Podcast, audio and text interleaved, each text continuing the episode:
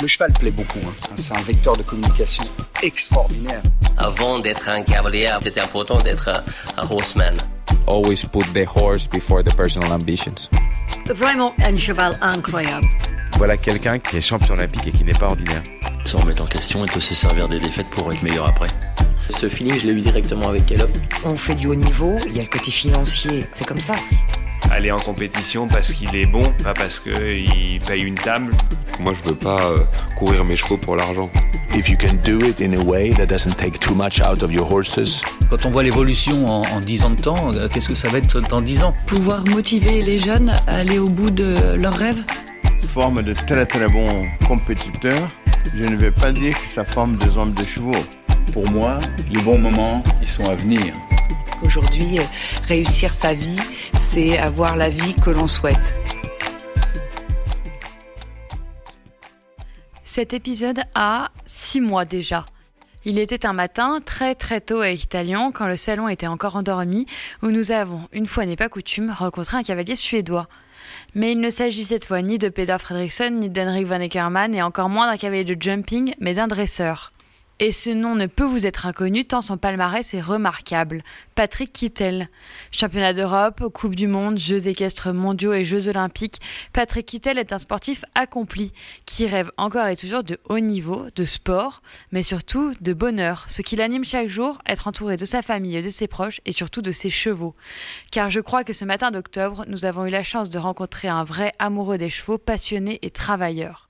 Suivez votre cœur, faites ce que vous aimez et le succès, les affaires et le reste suivront. Et pour les plus assidus, vous le savez, cet épisode nous a donné du fil à retordre. Alors soutenez cette discipline, portez la voix du dressage et celle de Patrick Kittel en partageant cet épisode passionnant autour de vous. N'hésitez pas à nous écrire pour commenter avec nous cette interview et à laisser 5 étoiles sur Apple Podcasts, Spotify ou Deezer. Allez, c'est parti. Bienvenue dans I Am an Equestrian, le podcast. Cassandra, bonjour. Merci beaucoup d'être partenaire de cet épisode avec Patrick Kittel. Je vais vous introduire très rapidement et après je vais vous laisser la parole pour nous parler de Jiva Hill. Vous êtes donc directrice générale de Jiva Hill Stables, à la fois de l'événement qui aura lieu en août et on va en parler, à la fois de toute la partie écurie euh, de compétition de propriétaires est-ce que vous pouvez brièvement nous raconter l'histoire de Jiva Hill? C'est une écurie qui a été créée en 2005. Qui en est euh, l'auteur? Qui en est le concepteur? Et puis, euh, quelle est l'ambition de Jivail Stables? Bonjour, merci de vous être déplacé aux écuries du Jivail. Euh, donc les écuries ont été créées en 2005, euh, donc euh, dans une commune qui s'appelle Crozet, qui est au pied du Jura. Donc on a le Jura d'un côté et de l'autre côté le Mont Blanc, donc c'est un cadre très idyllique. les propriétaires sont Virginia et Anne Lunding, qui sont également propriétaires de l'hôtel Jivail Resort, qui est un hôtel relais château et 5 étoiles. C'est un cadre absolument magnifique, je peux en témoigner. Je suis euh, venue vous rendre visite. Vous êtes aux frontières suisses, vous êtes aux portes de Genève, juste en bas des montagnes du Jura. Est-ce que vous pourriez nous raconter un petit peu les infrastructures qu'il y a ici? Parce que euh, c'est assez euh, spectaculaire. Vous êtes très bien équipé, vous avez très très bien réfléchi aussi à l'optimisation des bâtiments, l'optimisation de toutes les aires nécessaires pour les chevaux et vitales pour les chevaux. Est-ce que vous pouvez nous en parler? Oui, alors euh, du coup, on est une écurie de propriétaires où on a 27 box. Donc, c'est des écuries qui ont été réfléchies, comme vous avez dit, pour accueillir euh, le mieux possible les chevaux. Donc, on a euh, bientôt deux manèges, deux carrières extérieures, deux parties de ronde longe. On a également un marcheur et plusieurs paddocks. Et surtout, une piste de galop de 300 mètres qui est très agréable. Et tous les équipements ont été vraiment réfléchis pour accompagner les propriétaires, accompagner les chevaux. On a vu dans la buanderie tout à l'heure en visitant des espaces spécifiques spécifiques pour faire sécher les tapis, pour faire sécher les couvertures. Ici, dans la sellerie, il y a des aérateurs pour euh, faire sécher le cuir, pour l'entretenir. C'est vraiment quelque chose que monsieur et madame Lunding ont réfléchi et designé au fur et à mesure de leurs expériences, de leurs visites, de ce qu'ils ont pu observer et dont ils se sont aussi inspirés euh, à l'extérieur d'ici, j'imagine. Exactement. Donc, euh, c'est des écuries qui sont en constante évolution. Donc, euh, elles ont été, comme j'ai dit, construites en 2005 et depuis, on a fait des phases de rénovation, dont la plus grande cette année, euh, avec euh, beaucoup d'innovations sur le séchage des couvertures, sur les tapis, sur toute la ventilation des cuirs, qui c'est très important dans ce milieu-là, et aussi sur toute la technologie des sols, sur les parcs en dur et des choses comme ça. Il y a des paddocks, il y a donc les pistes extérieures, les futures deux pistes intérieures. vous avez vocation à accueillir des événements. Vous avez notamment vocation à accueillir un événement au mois d'août. Est-ce que vous pouvez nous, nous dire un petit peu les dates et nous faire le teasing de cet événement? Oui, alors le CDRI aura lieu cette année du 3 au 6 août. Ah, donc c'est du jeudi au vendredi. Euh, c'est un événement qui aura pour la première fois des épreuves 5 euh, étoiles. Ah, donc euh, c'est un gros événement pour nous parce que c'est la première fois qu'on passe ce cap du 5 étoiles et c'est aussi grâce aux nouvelles infrastructures. Et on aura aussi des épreuves de 1, 2, 3 étoiles, des U25, des jeunes chevaux et également de tours amateurs. Vous me l'expliquiez pendant qu'on visitait euh, les infrastructures, vous avez vraiment réfléchi sur le long terme. C'est pas juste une nouvelle vague de rénovation pour accueillir ce 5 étoiles, c'est vraiment une vague de rénovation pour envisager l'avenir au Hill Stables, pour aussi envisager l'avenir des compétitions équestres, notamment avec toute une partie de gestion de l'eau qui va être euh, très innovante. Oui, tout à fait. Donc, euh, dans la création de ce bâtiment, on a créé un sous-sol avec une réserve d'eau qui fait plus de 7 millions de litres d'eau. Euh, et ça, c'est tout par récupération de l'eau des toits et aussi des carrières. Euh, donc, ça a pour vocation d'être utilisé en période plus compliquée, surtout l'été, pour arroser nos carrières et aussi pour doucher les chevaux. Est-ce que vous savez déjà quelle va être l'ambition de Jivail Stables dans les années à venir, peut-être moyen terme, long terme? Euh, Est-ce que vous, souhaitez être un acteur euh, des sports équestres, peut-être particulièrement du dressage, parce que j'ai le sentiment qu'ici il y a vraiment euh, à cœur de mettre le dressage en avant oui, tout à fait. Donc, donc tout est parti de ce concours international en dressage. Donc, on a pour vocation de continuer, bien évidemment, cet international et potentiellement de faire d'autres compétitions durant l'année et aussi accueillir d'autres types d'événements comme des ventes de chevaux ou des cliniques. Donc ça a vraiment pour vocation de travailler euh, pour le dressage et puis euh, d'en faire vraiment un lieu euh, accueillant et pour la compétition, mais aussi pour d'autres événements autour du, monde du cheval et surtout du dressage. Et c'est aussi pour ça, hein, parce que c'est un dresseur, parce que c'est Patrick Kittel que vous avez décidé d'être partenaire de cet épisode. Alors pourquoi le dressage En un mot, qu'est-ce que ça représente pour vous et pour, pour l'ensemble de l'équipe de Givail? Alors euh, le dressage, c'est tout d'abord un sport assez extraordinaire. Euh, c'est très poétique, c'est des chevaux qui dansent. Euh, pour nous, c'est très artistique. Et c'est aussi l'âme de Jivail. S'il n'y aurait pas eu le dressage, cette écurie et aussi ce concours n'existerait pas. Donc pour nous, c'est un peu le, le, tout de notre activité, ce dressage. Alors, on va parler un peu logistique. Donc le CDI, qui aura lieu du 3 au 6 août prochain. Est-ce que vous pouvez nous en parler? Est-ce qu'il est accessible au public? Euh, Dans quelles conditions? Est-ce qu'il va y avoir d'autres animations? Comment ça va se passer?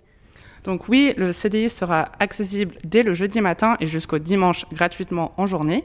Euh, on va avoir plusieurs soirées, donc on a le jeudi soir, on a une épreuve en nocturne euh, où il sera possible de manger en même temps que de voir cette, cette reprise.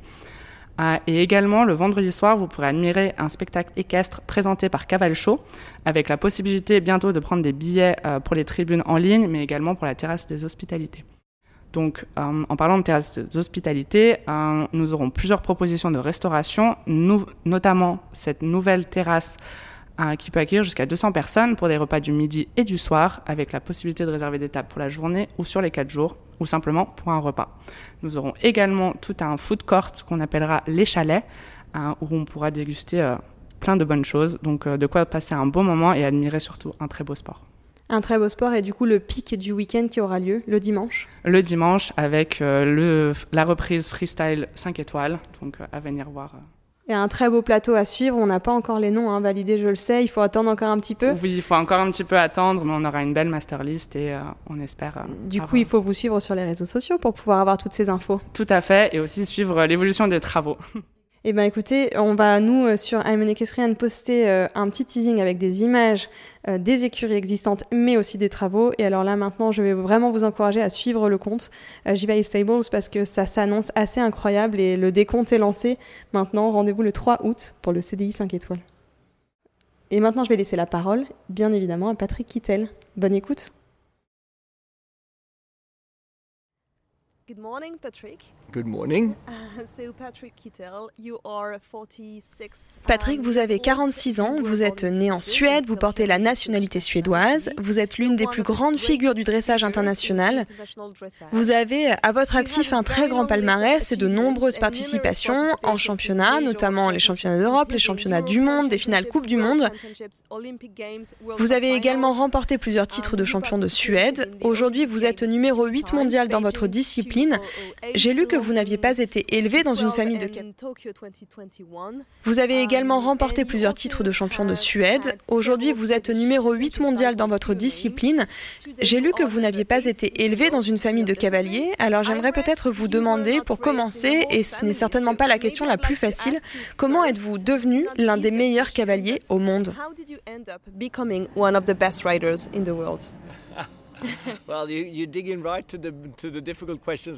Eh bien, vous vous attaquez d'emblée au sujet complexe. Je pense que ce qui a fonctionné pour moi, c'est d'abord un grand dévouement. C'est beaucoup de travail, mais c'est aussi une passion absolue pour les chevaux. Et j'aurais pu faire n'importe quelle carrière. J'aurais pu être cavalier comme j'aurais pu être voltigeur. Cela n'a vraiment pas d'importance pour moi. J'aime être entouré d'animaux et pour moi, les chevaux sont un moyen de communiquer très intéressant. Car on peut apprendre beaucoup de choses d'un cheval dès le moment où il nous comprend en retour, en tant que cavalier. Comme je dis toujours, j'aime aller au concours, mais j'adore travailler à la maison parce que j'aime quand les chevaux commencent à me comprendre, quand ils commencent à faire des choses pour moi, quand mes signaux deviennent leurs signaux et que les signaux du cheval deviennent les miens. Je pense que c'est ce qui m'a toujours encouragé à continuer et à aller plus loin dans l'éducation du cheval et à me demander ce dont le cheval a besoin. Chaque cheval est un individu à part. Lorsque je rencontre des gens, j'essaie toujours de les considérer comme des individus et ne pas me contenter d'un seul aspect. Tout le monde est différent. Chacun son caractère avec des choses qui effraient ou, au contraire, qui les portent. Et je pense que la clé de mon succès jusqu'à présent est que je ne généralise personne, ni les chevaux, ni les humains, personne. J'essaie simplement de comprendre la personne ou le cheval avec lequel je travaille et de tirer le meilleur de cet échange. Ma femme dit que je suis très têtu et très patient. Je pense que c'est donc une combinaison que j'exploite souvent. J'attends que ça passe, je continue à faire mon truc et finalement, votre cheval et vous, vous finissez par vous comprendre. Vous comprenez ensemble et alors ça marche. C'est ce qui fait le succès et bien sûr, il faut être aussi un peu rusé. On doit l'être. J'ai été élevé dans une famille qui n'avait absolument pas d'argent, qui ne s'intéressait pas aux chevaux, qui n'avait rien. J'ai également dû gagner ma vie en dehors des chevaux, car le sport épique est coûteux et il faut les faire vivre. Il y a les vétérinaires, les concours, etc.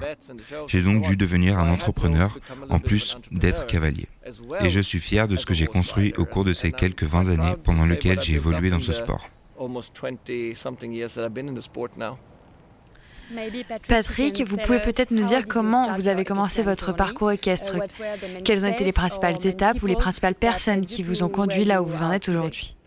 Ce qui est amusant, c'est que ça vient de ma première petite amie en quelque sorte. Cela peut être drôle, mais lorsque j'avais 11 ans, nous vivions dans une ferme et je l'ai rencontrée. C'était la fille du voisin et elle avait des chevaux fjord norvégiens et un poney croisé Shetland. Elle m'a dit, tu veux venir avec moi à l'écurie Et parce que je l'aimais bien, je l'ai suivi. Alors, on a pris les vélos et on a fait presque 8 km jusqu'à l'écurie et on est rentré. Encore 8 km jusqu'à la maison. Et j'ai dit à ma mère que je voulais participer aux Jeux Olympiques. Et pour moi, c'est comme si j'avais attrapé le virus du cheval depuis ce jour. Je ne sais pas pourquoi, mais j'adorais monter à cheval. Et ce qui est chouette, si on regarde la liste des personnes qui m'ont influencé, il y a ma mère. Beaucoup de gens disent qu'ils n'ont pas d'argent, qu'ils n'ont pas ceci ou cela. Mais ma mère m'a regardé et m'a dit Suis ton cœur et tu auras beaucoup de succès. Et je continue de suivre son conseil à la lettre. C'est l'un des meilleurs conseils que l'on m'a jamais donné. Faites ce que vous aimez faire et le succès, les affaires et tout le reste suivront. Vous avez donc commencé à monter avec un poney norvégien ou un petit cheval, je ne sais pas. Pouvez-vous nous parler des étapes qui ont suivi? Vous avez commencé à monter, mais vous ne saviez pas vraiment dans quelle discipline vous iriez. Quel serait votre parcours? Comment s'est construite votre carrière? C'était assez intéressant parce que nous n'avions pas d'argent. Nous ne pouvions pas nous offrir de chevaux. Alors j'ai loué des chevaux, j'ai emprunté des chevaux. Et puis ma mère m'a acheté un cheval pour 700 euros. Il avait deux ans et demi. Et il était déjà grand et moi, je n'avais pas fini de grandir. Il ne faisait que se cabrer quand je l'ai débourré. Je me suis dit, bon, maintenant, je vais monter dessus. J'ai donc sauté à cru et je l'ai ramené à cru à la maison. Il n'avait jamais eu de cavalier sur le dos. J'ai encore des photos de ce jour-là. Je n'ai jamais eu peur d'essayer un cheval. Qu'il s'agisse d'un trotteur, d'un sauteur ou d'un galopeur, cela m'était égal. Je voulais juste monter. Ma mère était hongroise. Nous avions une maison d'été à Balaton. Il y avait un centre équestre à côté où les Allemands avaient l'habitude de séjourner et d'emprunter des chevaux pour monter l'été. J'ai commencé à faire de l'équitation là-bas. J'ai commencé à sauter. J'ai sauté jusqu'à 1m40. J'ai fait pas mal de choses. Mais ensuite, il s'est avéré que le cheval que j'exploite souvent. Et quand j'ai voulu sauter pour la première fois avec lui en piste, je suis tombé. Je suis remonté et à la fin, le speaker m'a dit Écoute, Patrick, je suis vraiment désolé, mais maintenant ça suffit. Ça fait une demi-heure que tu dois sortir. Parce que j'étais tellement en colère que je n'ai pas réussi à finir et puis j'ai commencé à faire du dressage. Et ce cheval est soudain devenu un cheval plutôt normal. Il a évolué, j'ai commencé à faire des changements de pied, des demi-passages, puis j'ai finalement gagné une petite épreuve. C'est comme ça que tout a commencé. Mais jusqu'à aujourd'hui, j'ai toujours beaucoup d'intérêt pour le saut d'obstacle. Je m'entends très bien avec mes collègues du saut d'obstacle lorsque nous sommes sur des concours comme Doha ou ailleurs. J'aime beaucoup parler avec les sauteurs. J'aime beaucoup voir ce qu'ils font, ce qu'ils ressentent, comment est leur cheval, ce qu'ils font différemment mais en fin de compte, c'est un cheval et vous travaillez avec l'individu. J'emprunte donc beaucoup d'idées aux autres. C'est pourquoi je pense que tout type de chevaux m'intéresse. Pensez-vous que vous pouvez apprendre de différentes disciplines? Est-ce que vous pourriez apprendre quelque chose qui soit utile pour le dressage auprès d'un cavalier de saut d'obstacle? Des milliers de choses, mais j'apprends de n'importe qui, de n'importe quel sport, de n'importe quel humain qui réussit, qui est intelligent ou qui fait des choses bien. J'essaie toujours de voler quelque chose. Comme ça s'est passé ce matin. Nous avions les warm-up, j'ai regardé les cavaliers de saut et j'ai dit, oh, celui-là monte un peu comme ça, celui-là est un peu plus fermé et celui-là monte un peu plus bas. J'aime toujours regarder et être ouvert à de nouvelles idées, de nouvelles inventions. C'est la même chose pour moi en ce qui concerne l'équitation, le business et tout ce que je fais. J'écoute beaucoup et je veux apprendre. Je suis très désireux d'apprendre. Et je pense que c'est là l'essentiel. N'ayez pas peur d'essayer des choses. Peut-être que cela ne fonctionnera pas pour vous, mais au moins vous avez essayé. Et ensuite, vous passez à autre chose et vous finissez par solutionner votre propre puzzle. Et pourquoi avez-vous commencé le dressage après avoir été cavalier de cet obstacle? Je pense que c'est parce que ce cheval n'était pas du tout doué pour le saut d'obstacle. En fin de compte, je n'avais pas vraiment le choix parce que je n'avais pas l'argent pour acheter un bon cheval de saut d'obstacle et je devais me débrouiller avec ce que j'avais. J'ai découvert que j'étais doué pour enseigner différentes choses aux chevaux.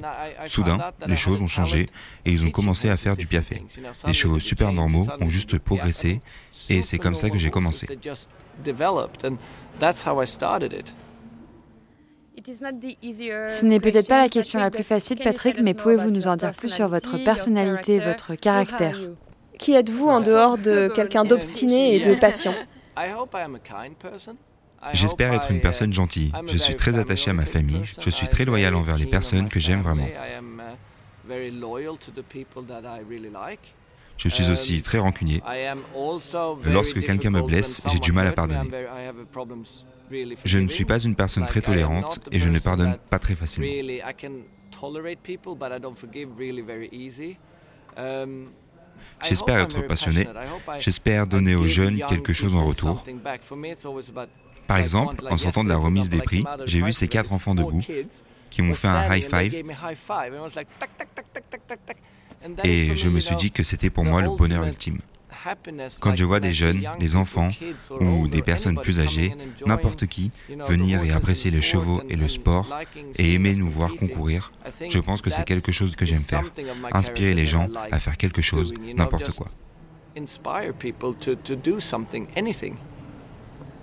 Avez-vous eu des mentors tout au long de votre parcours? Par exemple, est-ce que vous avez monté avec des entraîneurs spécifiques, des spécialistes du dressage ou même d'autres disciplines? J'ai eu des entraîneurs spéciaux tout au long de ma carrière. En ce moment, nous avons Louise Nat Horst, qui est formidable. Elle est en quelque sorte notre superviseur pour l'équipe suédoise.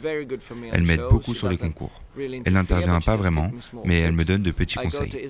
Entre-temps, je vais voir Isabelle Vert, qui habite à une heure et demie de chez moi. Et nous nous entraînons et discutons de choses et d'autres.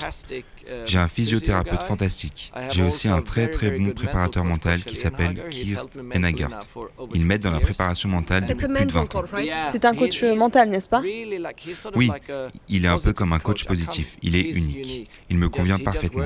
Il a tellement d'énergie positive et ce n'est pas un charlatan. Il est honnête et il vous fait vraiment travailler les bonnes choses. Il a vraiment changé toute ma carrière, vraiment. Je l'ai rencontré, comme je l'ai dit, quand j'avais 20 ans. Il est devenu un très bon ami. Je peux lui écrire deux mots, il peut me répondre, et je suis immédiatement en train de rire. Ou quand je le vois, je ris déjà. Il est juste très bon.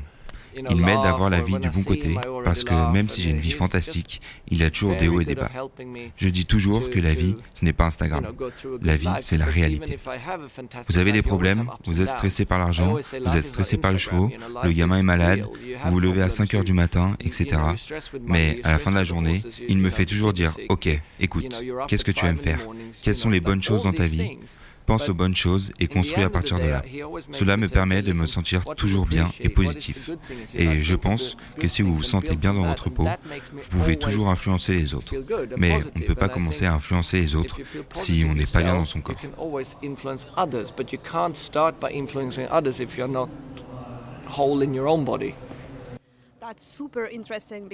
C'est très intéressant parce qu'il semble que le travail sur la préparation mentale soit assez nouveau, peut-être dans les sports équestres plus que dans tous les autres sports. Vous avez donc commencé à vous entraîner avec un préparateur mental il y a plus de 20 ans. Pensez-vous que cela vous a permis d'atteindre vos objectifs comme vous l'avez fait aux Jeux olympiques? Pensez-vous qu'il y ait une corrélation avec votre entraînement mental? Oh, sans aucun doute. Je ne dis pas que je ne serai pas là sans lui, parce que je pense qu'en fin de compte, tout repose sur vous-même. Mais par exemple, il dit toujours quelque chose que j'adore et j'aime répéter aussi. Il dit, c'est mon affaire, ton affaire et l'affaire de Dieu. Mon affaire, c'est tout ce que je peux faire moi-même pour influencer mon cheval, mon physique, ma capacité à penser. Votre affaire, c'est ce que vous faites comment vous vous comportez, et ça, je ne peux pas l'influencer. Il est donc inutile que je me préoccupe de savoir qui concourt avec moi, ou qui est ici, ou si ce champion olympique est ici ou là, parce que je ne peux pas l'influencer de toute façon. Et puis, c'est l'affaire de Dieu. Et s'il grêle lorsque vous participez à une compétition, ou si la voiture tombe en panne et que vous êtes en retard pour le concours, vous ne pouvez pas le contrôler. Ce qu'il dit, c'est que vous contrôlez ce que vous pouvez contrôler, et c'est votre affaire. Et cela m'a énormément aidé, parce que lorsque j'étais très peu sûr de moi, je me disais que je n'étais pas assez bon, que je n'étais pas à ma place ici, que je n'avais pas d'argent. Il m'a dit, influence tes propres choses, trace ta propre voie, fais ton propre chemin. Et cela m'a vraiment aidé tout au long de ma carrière. Patrick, est-ce que vous pouvez nous en dire plus sur votre système, les personnes et les chevaux qui font partie de votre équipe? Quels sont les, les facteurs clés pour faire du haut niveau en dressage en 2022 je pense que tout d'abord, il est évident qu'il faut avoir de bons chevaux. Mais je pense que les bons chevaux créent aussi les bons chevaux. Il n'y a pas de Belarose ou Totilas ou de Vallegro qui se soient créés comme ça. Parce que je pense que s'ils n'étaient pas tombés sur le bon cavalier, ils auraient pu finir au centre équestre. Il s'agit avant tout de trouver le bon cavalier avec le bon cheval au bon moment. Et je pense toujours, encore une fois, que vous créez votre propre possibilité. Je regarde les chevaux et je les travaille. Beaucoup de gens se disent Oh, ce cheval n'est pas assez bon, ou je ne suis pas assez bon. Mais dans ce cas-là, vous vous êtes déjà fait une idée. Et je ne pense pas avoir dit Oh, ce cheval peut gagner les Jeux Olympiques. D'accord, peut-être que vous ne gagnerez pas les Jeux Olympiques, mais au moins, je peux vous garantir que vous irez beaucoup plus loin que lorsque vous dites ce cheval ne fera jamais un Grand Prix. Parce que vous intériorisez le fait que cela ne va pas marcher de toute façon. Lorsque nous travaillons avec les chevaux, nous ne les jugeons pas. Je ne juge pas le cavalier, je ne juge pas le cheval. Peu importe qui vous êtes, l'argent que vous avez, nous travaillons dans le but de nous améliorer. Je pense que c'est l'une des clés. Et je pense que l'autre clé est évidemment que je suis très discipliné. Je me lève tous les matins à 5h30 pour aller nager. Je m'entraîne, je mange, je ne bois pas trop d'alcool, je fais du vélo, je m'entraîne. Ce n'est pas seulement un sport, c'est un concept. Mais si vous regardez les joueurs de tennis, j'ai eu le plaisir de rencontrer beaucoup d'autres athlètes très cool. Ils sont tous pareils. Ils sont tous si dévoués. Pouvez-vous nous expliquer un peu le système qui vous entoure? Quelles sont les personnes sur lesquelles vous pouvez compter dans l'équipe? Et comment est-ce qu'elle est construite? Achetez-vous vos propres chevaux? Avez-vous des propriétaires? Tout d'abord, dans mon équipe, il y a bien sûr ma femme, Lindell. C'est un élément clé. Et en plus, elle est très douée sur le terrain. Quand je vais trop en piste et que j'oublie tout le reste, je commence à tourner en rond et elle me dit, tu dois faire ceci et nous devons faire quelque chose ici ou non. Tu ne peux pas travailler jusqu'à 10 heures tous les jours. Nous avons une famille qui aide beaucoup à garder les pieds sur terre. Pas seulement avec le cheval, mais dans la vie en général. Et elle est aussi très à l'écoute et je partage avec elle mes insécurités ou mes réussites, ou les siennes, nous nous accordons très bien. Ensuite, j'ai Marlene, ma cavalière, qui est avec moi depuis 12 ans et qui s'occupe de tout, et elle monte très bien. Je ne pourrais littéralement pas vivre sans elle, et je lui fais confiance à 1000% pour tout. C'est une véritable équipe. Elle a également été réserviste pour les championnats d'Europe. Elle a énormément gagné, et elle s'est fait un nom, et elle est très douée. Ensuite, j'ai Marie, comme groupe. Elle est avec moi depuis 17 ans, et elle a reçu les FA Awards du meilleur groupe de l'année l'année dernière. Elle est incroyable. Je n'y arriverai pas sans elle, mais c'est le truc de tout entraîneur. Et le truc, je pense que c'est qu'il faut trouver ses propres personnes, celles qui travaillent pour vous, les gens avec qui vous êtes à l'aise parce que vous êtes différent de moi. Donc, vous travaillez probablement avec d'autres personnes différentes, mais vous devez trouver ce qui vous convient. Et je pense que c'est la clé. Lorsque j'étais plus jeune, j'avais toujours peur des conflits. Alors, je ne voulais pas vraiment dire exactement ce que je ressentais. Mais aujourd'hui, avec l'âge, je suis beaucoup plus direct et je dis, d'accord, ce n'est pas bien, il faut régler ce problème. Et je pense que c'est très bien dans mon système. J'ai moi-même quelques chevaux, mais comme je l'ai dit, j'ai aussi été un peu entrepreneur. Il y a quelques mois, j'ai vendu l'une de mes entreprises à Waterland, une très grande société d'investissement danoise, ce qui m'a permis de réaliser un très très gros profit. Ils nous fournissent également des chevaux et nous vendons des produits. Mais j'ai toujours eu cette idée que quel que soit le nombre de chevaux que je vendrai, je conserverai toujours au moins un cheval. Je ferai toujours du sport, je pourrai toujours être au top, je pourrai toujours être là parce que pour moi, l'équitation, c'est comme un journal. Si vous ne faites pas l'actualité tous les jours, les gens vous oublient. Il faut donc toujours se mettre en avant et continuer d'écrire l'histoire, et c'est ce que j'aime.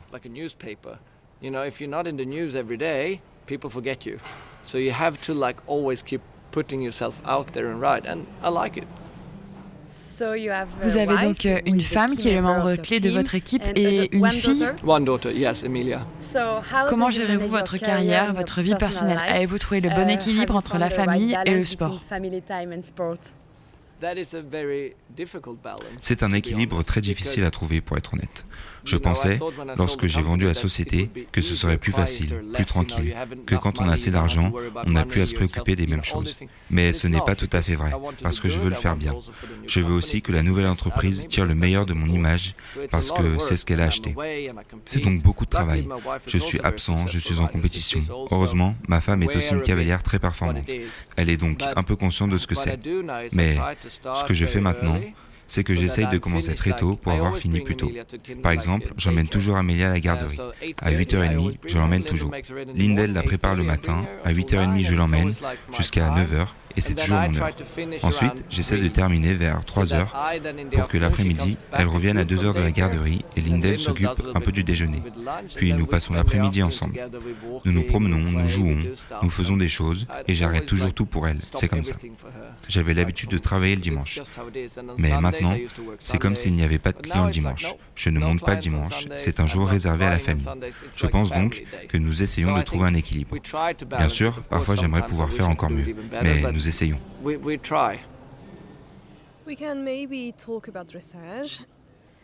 Nous allons peut-être parler de dressage maintenant. J'aimerais vous demander votre avis sur l'évolution de la discipline. Vous pratiquez l'équitation depuis plus de 20 ans à haut niveau. Vous connaissez le sport, vous savez comment il évolue.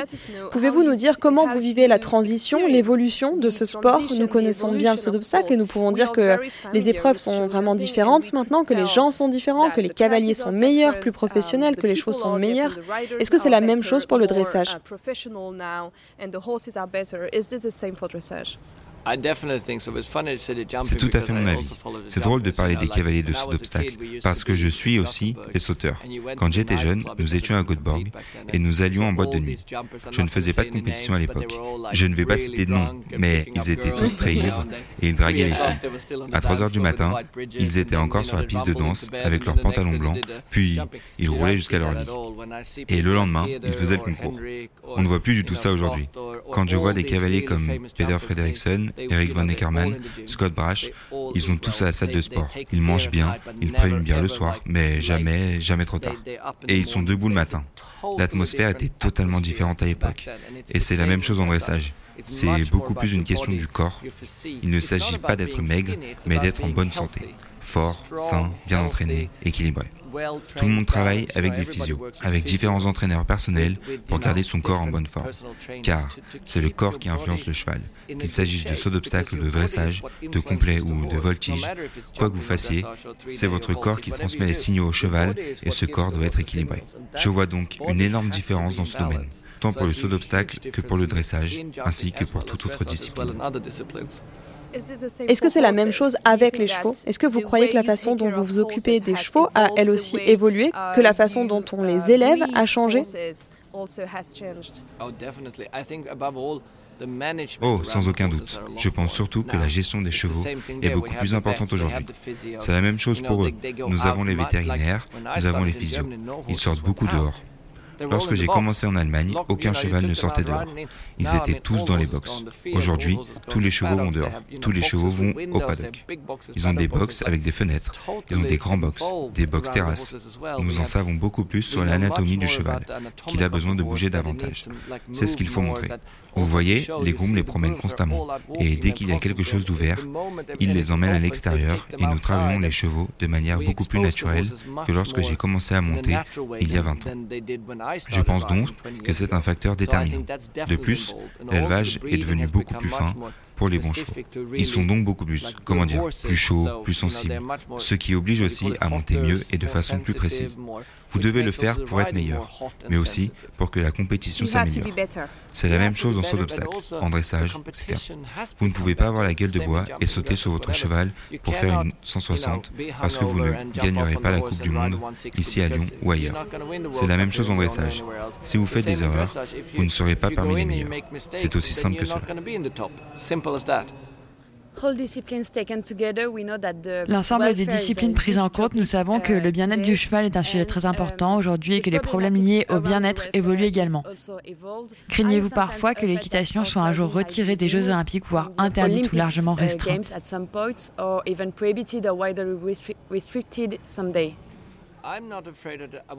je n'ai pas de crainte quant à ce que je fais. Je veux dire, on monte un cheval depuis des millénaires. Chevaux et humains ont travaillé ensemble depuis des milliers d'années. Le cheval a accepté l'humain et l'humain a accepté le cheval.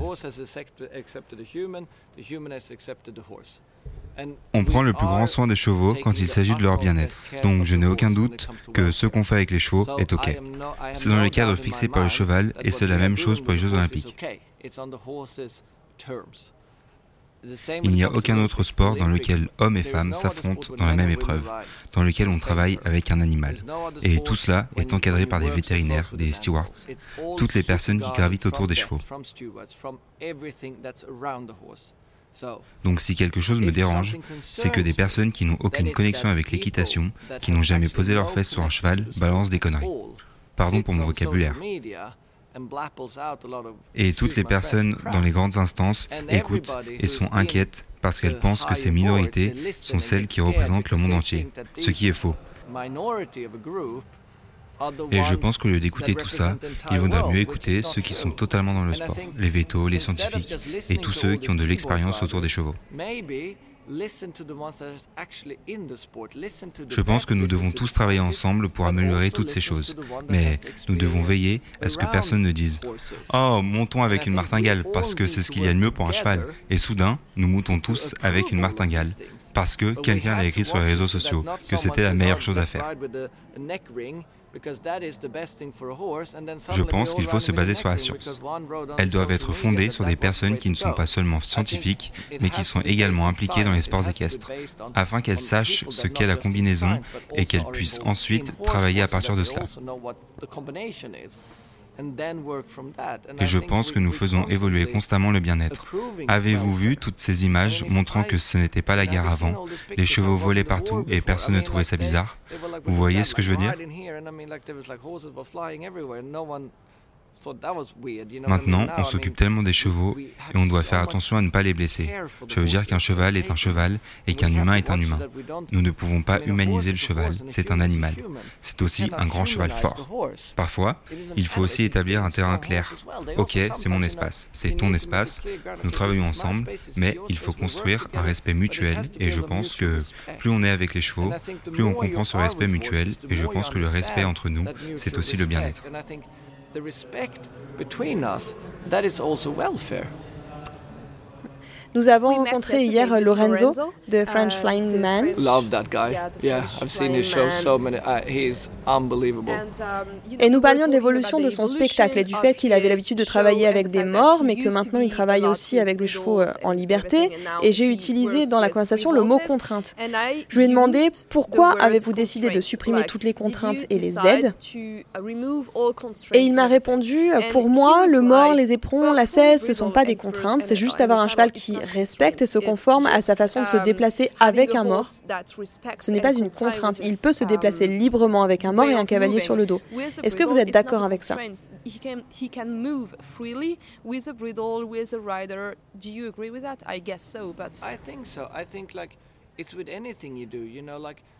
Je suppose que oui. Je pense que c'est comme pour tout ce que vous faites. Vous savez, je compare souvent cela aux enfants. Par exemple, imaginez un parent qui crie tout le temps sur ses enfants et l'enfant l'ignore complètement. D'un autre côté, il y a un parent qui dit ⁇ c'est comme ça ⁇ et les enfants savent immédiatement qu'ils doivent rester tranquilles. Quoi que vous fassiez, même si vous montez sans mort, vous ne ferez pas toujours les bonnes choses. Et c'est la même chose lorsque vous montez. Ce n'est pas ce que vous utilisez, c'est ce que vous faites et comment vous l'utilisez. Mais je dois aussi dire que j'observe Lorenzo depuis de nombreuses années. Je veux dire, même sa façon de sortir les chevaux du camion et de les ranger de cette façon, je le vois monter, je l'ai vu dans de nombreux spectacles et j'ai beaucoup de respect pour lui, pour la façon dont il communique avec ses chevaux. Parce que ce qui est intéressant, c'est la communication avec l'animal. Et c'est la même chose pour les dresseurs. Nous communiquons d'une manière différente, évidemment de la sienne, mais de la même manière finalement. C'est la communication entre nous. Et je pense que c'est ça qui est cool. Et encore une fois, c'est comme ça que je vole des idées. S'il est capable de prendre 10 chevaux et de galoper sur une piste indoor devant 20 000 personnes, je pense que je dois au moins être capable de prendre mon cheval et de jouer avec lui dans le manège. Par exemple, je le laisse aller et il me suit jusqu'aux écuries. Et je fais des choses comme ça. Il faut s'inspirer des autres, voir ce qu'ils font et la manière dont ils communiquent avec les chevaux.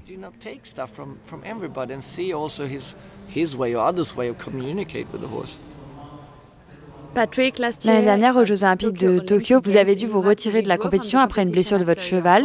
Vous aviez trébuché à l'entraînement. L'équitation, c'est un sport euh, tellement imprévisible. Comment est-ce qu'on gère euh, les revers comme celui-ci lorsqu'on s'entraîne et qu'on travaille si dur depuis des mois et que soudain, un simple mauvais pas vous empêche de poursuivre votre rêve.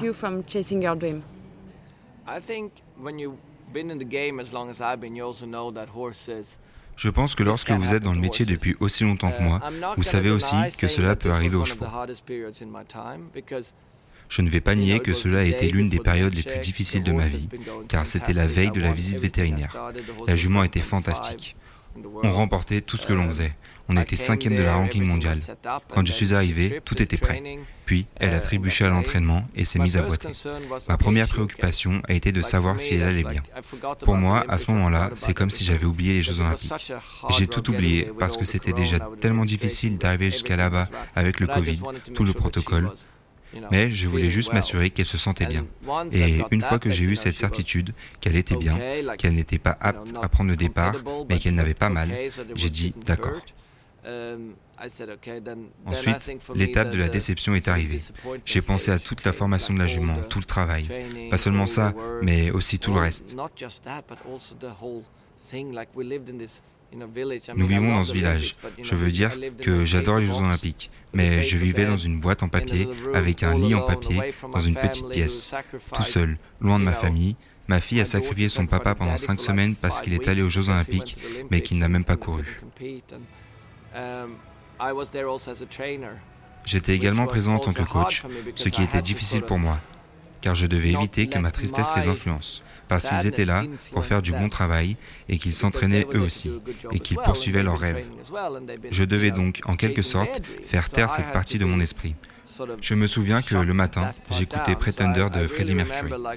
Je souriais et je sortais. Puis, le soir rentrait Et bien souvent, je restais allongé dans ce lit affreux.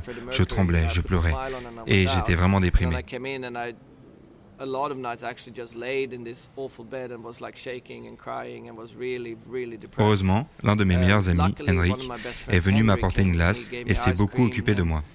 Le temps guérit toutes les blessures quand il s'agit de ce genre de choses.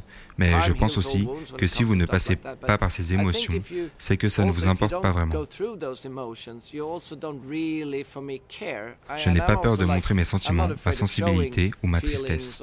Les gens me demandent, quand je sors d'une compétition, es-tu toujours aussi heureux Et je dis oui, parce qu'à chaque fois que vous terminez une épreuve correctement, tout le travail que vous avez fait est vraiment là.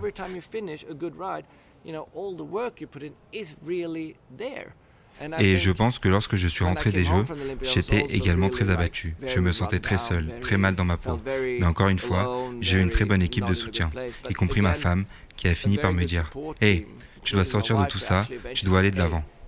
C'est arrivé, cela ne va pas changer. Tu as d'autres chevaux, tu as une famille, allez, fais-toi plaisir. Mais encore une fois, même quand je suis retourné au premier concours après, toutes les choses sont revenues. Je ne suis pas sûr que j'aurais gagné une médaille, mais j'avais une bonne chance d'être parmi les meilleurs et voir tout le monde concourir. Je ne vais pas nier, c'était une période difficile. Mais les moments difficiles vous rendent plus fort et cela vous rend plus compétitif.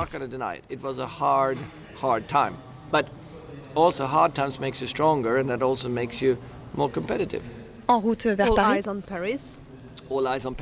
Oui, en route pour Paris. J'ai hâte d'y être. Paris 2024 va être incroyable.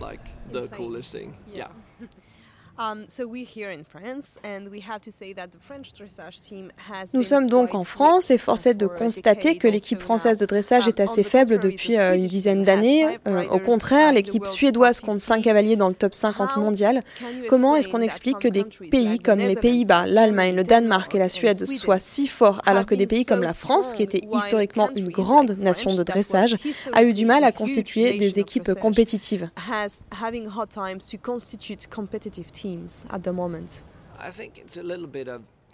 en ce moment, je pense que c'est un peu différent parce que, par exemple, la France a beaucoup de succès au saut d'obstacles. Quand je pense à Kevin Stott, quand je vois tous ces très bons Français monter, ils ont remporté des médailles en saut d'obstacles. Il y a déjà cette discipline. L'élevage, évidemment en France, a été très fructueux. Ils ont un peu tout ça, une combinaison de chance, d'argent, d'élevage, d'entraîneurs et de vétérinaires. Et je pense que les temps ont changé également. Margit Toto Crépin était une cavalière française très performante. Elle avait le bon cheval. C'est la même chose pour la Hollande, les Pays-Bas. Il n'était rien jusqu'à ce qu'Enki commence à arriver et soudain, elle était vraiment bonne. Elle a commencé à remporter des médailles. Puis ils ont mis en place un système et alors ils se sont hissés au niveau des meilleurs. Pour moi, les Allemands ont du succès parce qu'ils ont une méthode très claire. Ils ont mis en place des programmes pour les enfants. Ils sont en lien avec tous les cavaliers pour les aider à s'entraîner. Je pense aussi évidemment à l'Allemagne parce que je vis et que je suis très ami avec par exemple Monica Theodorescu, l'entraîneur de l'équipe, qui est aussi une femme très brillante, vraiment. Ils échangent beaucoup, ils sont directs, il n'y a pas d'hésitation. D'accord, nous devons faire ci, cela. Et je pense que dans certains pays, il y a tellement de personnes impliquées et tellement de personnes qui ont des choses à dire, mais qui n'apportent pas grand-chose à la situation. Quand je vois les Allemands et les Suédois, je vois qu'il y a quelques personnes assez fortes, que nous avons mis en place un système, que nous nous aidons et que nous travaillons ensemble. Je ne sais pas comment fonctionne le système français, mais je pense que pour moi, ça fonctionne quand on implique un peu plus tout le monde et que tout ce monde n'est pas éparpillé. Vous vous réunissez et vous élaborez une stratégie. De quoi avez-vous besoin De quel argent De quel sponsor Et de quel entraîneur De quelle compétition C'est à ce moment-là que vous commencez à construire. Mais cela prend aussi du temps. Il faut 5, 6, 7, 10 ans pour construire une équipe de haut niveau.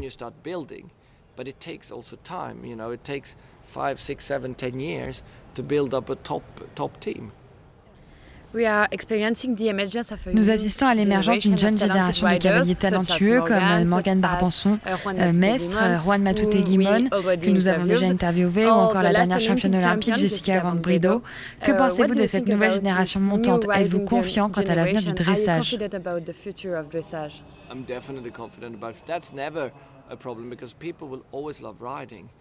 Je suis tout à fait confiant à ce sujet. Ce n'est jamais un problème parce que les gens aimeront toujours l'équitation. Et je pense que lorsque les gens comprennent à quel point ce sport est beau et à quel point c'est cool de pouvoir, avec de petits codes, faire toutes ces choses avec les chevaux, je veux dire, c'est assez incroyable que nous puissions leur faire comprendre ce que nous voulons.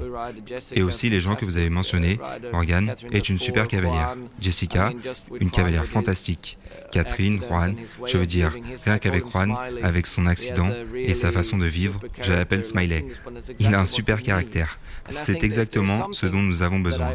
Et je pense que s'il y a quelque chose que je dis toujours, c'est que nous devons être plus ouverts aux gens. Je ne dis pas qu'il faut prostituer le sport, mais il faut vendre le sport. Il faut sourire aux gens.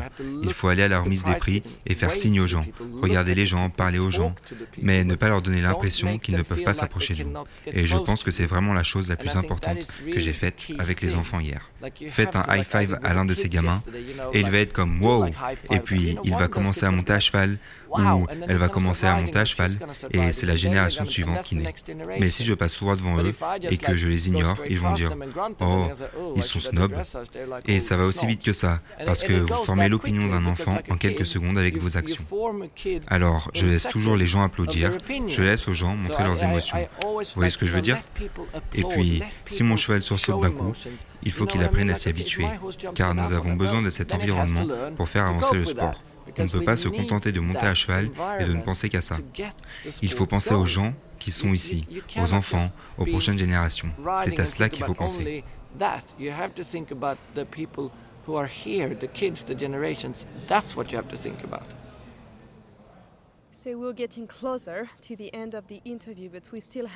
Nous approchons de la fin de cet entretien, mais il nous reste encore deux ou trois questions. Quel est le meilleur conseil Oh wow, c'est une question difficile. Je ne sais pas si j'ai bien compris, mais je pense que peu importe avec qui vous entraînez, peu importe de qui vous recevez l'enseignement, apprenez d'eux, essayez de le faire, mais ne devenez pas comme eux, devenez comme vous. Vous voyez ce que je veux dire? par exemple, quand j'ai commencé, je me suis entraîné avec tellement de bons entraîneurs, mais j'avais aussi tellement d'admiration.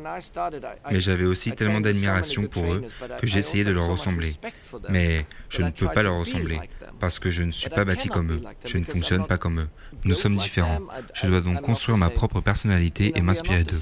Je pense que c'est peut-être cette ligne de conduite que je me suis donnée et que je peux conseiller à d'autres. Faites confiance à vos propres sentiments et intégrez les conseils des autres dans votre propre système. Mais n'essayez pas d'être quelqu'un d'autre. On ne peut jamais être quelqu'un d'autre. On ne peut être que soi-même. J'aurais aimé apprendre cela plus tôt dans ma carrière, car je pense qu'à ce moment-là, j'aurais eu beaucoup plus confiance en moi pour devenir un meilleur cavalier que je ne le suis aujourd'hui. Aujourd'hui, je suis beaucoup plus sûr de moi, parce que je sais cela et je respecte énormément tous mes collègues. Mais je ne monterai jamais comme Isabelle ou Jessica, parce que je ne peux pas. Nous ne sommes pas pareils mais je peux les regarder et apprendre, et je peux aller voir Isabelle, et elle peut me donner un coup de pied aux fesses, et me dire, redresse les épaules, assis-toi, bien droit, regarde bien droit, et je peux en tenir compte dans mon travail et changer ma façon de faire. Je pense que c'est le meilleur conseil que je me sois donné, ou que je donnerai à d'autres personnes. Soyez vous-même et développez-vous en tant qu'être humain.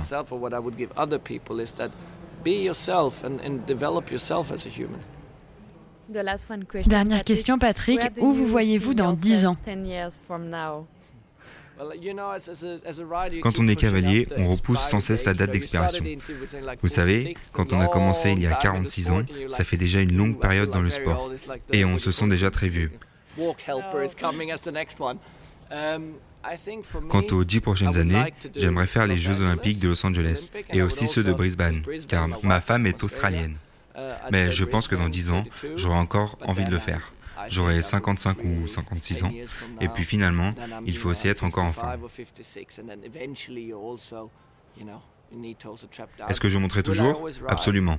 Tant que je serai en vie, je monterai à cheval quoi qu'il arrive. Même si j'ai 70, 80, 90 ou 100 ans, je serai toujours entouré de chevaux. Je monterai toujours. Quoi qu'il arrive, je suis compétitif. Donnez-moi encore 10 ans et ça ira. Mais je continuerai à m'impliquer dans le sport. J'aime organiser des concours, j'aime passer du temps avec les jeunes, j'aime m'entraîner, être impliqué et faire toutes ces choses. Et c'est ce que je ferai toujours jusqu'à ce que je parte.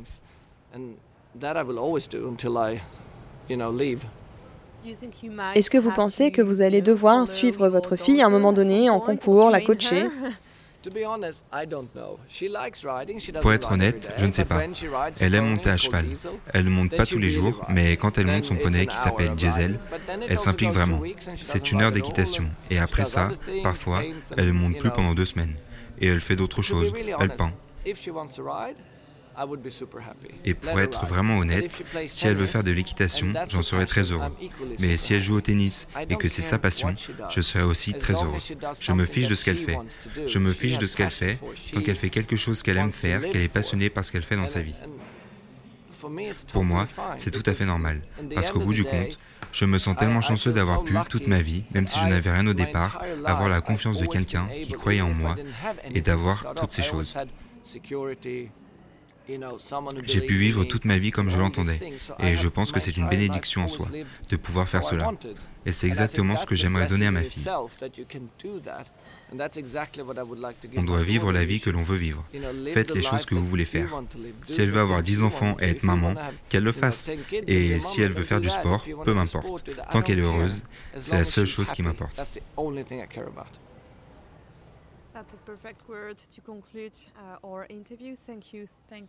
C'est euh, le mot parfait pour conclure cette interview. Merci beaucoup, Patrick. S'il vous plaît, faites-le, car je ne pense à rien d'autre qu'à monter devant ce château. Je ne vois plus que les jardins. C'est incroyable. Uh, Ce fut un plaisir. Merci.